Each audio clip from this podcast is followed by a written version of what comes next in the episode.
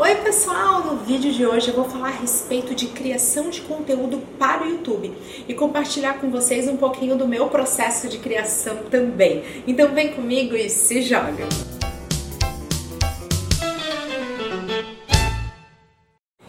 Da gente começar, um convite especial clique e se inscreva aqui no canal. É grátis, não tem glúten faz super bem. Na hora de pensar em criação de conteúdo para o YouTube, é importante que a gente lembre que criação de conteúdo envolve planejamento. A gente tem um vídeo inteiramente dedicado a esse tema aqui no canal e eu sigo para minha própria criação de conteúdo tudo aquilo que eu mostrei para vocês. Dentro do planejamento, a gente respeitou bastante as etapas do funil de venda, que é a jornada de compra do nosso cliente. Essa jornada sempre vai começar com busca, com o nosso cliente procurando alguma coisa.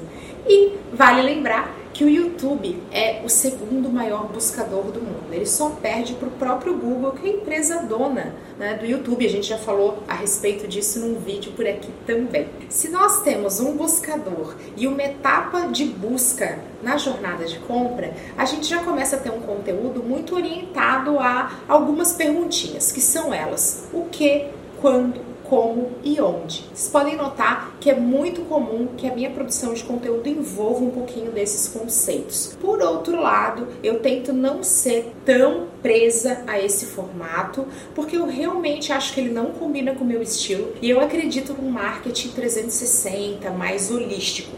Eu prefiro focar na dor, ou seja, na dúvida que alguém tem, e no benefício, que é a cura que vai acontecer através do meu conteúdo. Então, alguém tem uma dúvida e eu tento responder. Esse é um processo que faz mais sentido para mim. Um outro ponto que é bem pessoal, que você pode encontrar o seu próprio estilo, mas falando um pouquinho a respeito das minhas escolhas, é não ter um foco tão grande na geração de audiência puramente, naqueles números. Que é o que? São aqueles conteúdos muito sensacionalistas, aqueles títulos de vídeo que é clickbait, né? Batalha pelo clique, onde você tenta chamar a atenção de qualquer forma e aí na hora de entregar o conteúdo é aquele conteúdo super raso ou muito comercial que tenta te vender alguma coisa. Eu prefiro apostar num conteúdo de maior autoridade, onde eu vou mostrar que eu consigo sanar uma dúvida, né? Que eu tenho realmente conhecimento. Lembrando que isso são estratégias, não existe certo e errado, cada um encontra a sua e essa foi a minha escolha. Eu faço convite para que você também se questione a respeito daquilo que vai fazer mais sentido para você.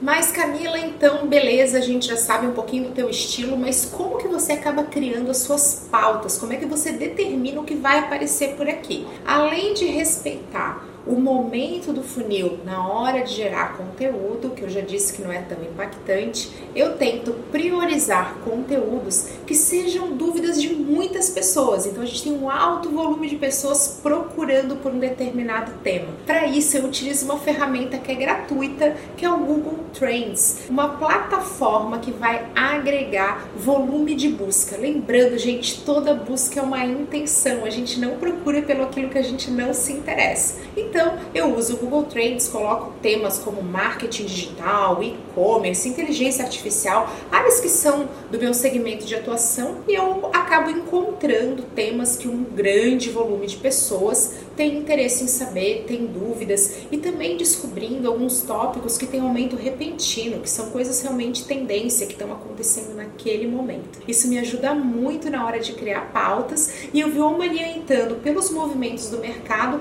para conseguir gerar conteúdos que tenham relevância. O que, que acontece quando a gente tenta utilizar temas muito buscados? Para gerar conteúdo. Nós temos um conteúdo de interesse, as pessoas estão procurando por aquilo e o teu conteúdo vai aparecer, por consequência você vai ser mais acessado. Uma outra forma que eu utilizo bastante para geração de conteúdo para o YouTube são as dúvidas dos meus alunos nos cursos, de vocês aqui nos comentários e nas redes sociais. O tempo todo está chegando alguém me perguntando alguma coisa. A dúvida de uma pessoa é a dúvida de muitas outras. Então eu tento privilegiar esse conteúdo e geralmente vocês sabem que nas minhas aberturas eu já falo logo sobre isso. Ah, hoje a gente vai responder a dúvida de alguém que mandou aqui no canal. São também um termômetro interessante para a hora de gravar gravar conteúdos que merecem mais vídeos ou que podem ser aprofundados. Lembrando, todo mundo que vende um produto, que presta um serviço, precisa que exista dúvida.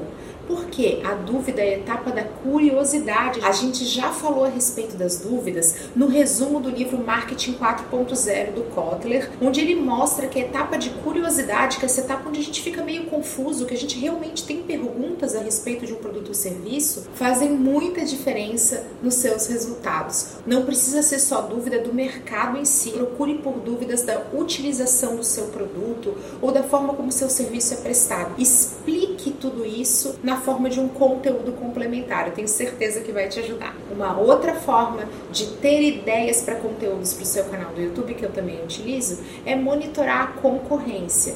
No meu caso, uma concorrência indireta, mas sim de acompanhar canais que falem a respeito de marketing digital e aí você aplica para sua realidade, para que você possa entender um pouquinho que tipo de conteúdo deu certo, que tipo de conteúdo engajou, o que, que acabou gerando dúvidas. Isso tudo vai te trazer alguma ideia, uma inspiração para que você crie o seu próprio tom, a sua própria maneira de falar sobre isso. Não adianta nada copiar, porque você não vai ser melhor que o original só pelo fato de outro conteúdo ter sido pioneiro. Dá o seu próprio tom, mas ficar de olho. A gente, inclusive, tem vídeo sobre como monitorar a concorrência por aqui e todas aquelas ferramentas e métodos que eu mostro podem te ajudar dessa forma também. Eu também aposto em conteúdos que eu acredito. Isso vale para sua marca, conteúdos que façam sentido para o seu branding, para sua construção de marca, para o seu storytelling, que é contar histórias, aquilo que vai formar né, a percepção do seu cliente sobre sua marca, sobre sua empresa.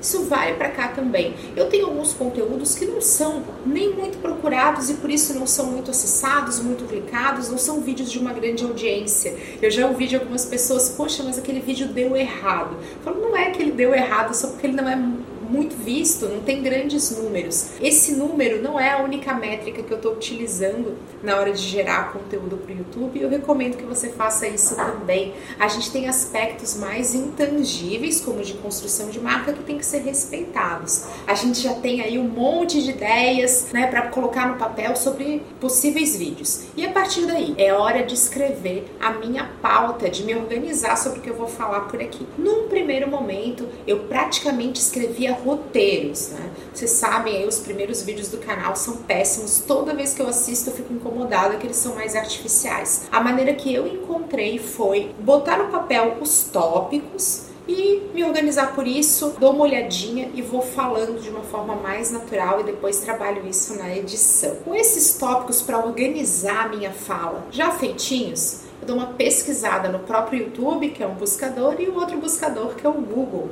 Isso me ajuda a entender o que, que ranqueou bem, o que, que deu certo, e também organizar a minha forma de falar, os termos que eu vou utilizar, que sinônimos que valem a pena ser citados no vídeo, e dessa forma fazer um conteúdo que vai dar mais certo para quem interessa, que é quem está assistindo. E para fechar esse vídeo, uma etapa primordial da geração de conteúdo, que são os testes. Eu estou o tempo todo testando coisas por aqui, criando conteúdos que sejam mais estratégicos, às vezes mais práticos, uns com mais dicas, outros mais autorais. Isso são formas de entender o que, que funciona para minha audiência. E muito mais do que testando, você vai estar tá se surpreendendo. É super comum que na hora de publicar um conteúdo eu pense, gente, isso não vai dar certo. E é um conteúdo que engaja bastante, que vocês adoram. E outros conteúdos que eu vou postar, vou falar, poxa, isso aqui tá muito bom, não vão ter um resultado como eu havia esperado. Então essa etapa, além de te surpreender, te faz aprender. E esse é um processo contínuo para quem está assistindo e para gente que está criando conteúdo também.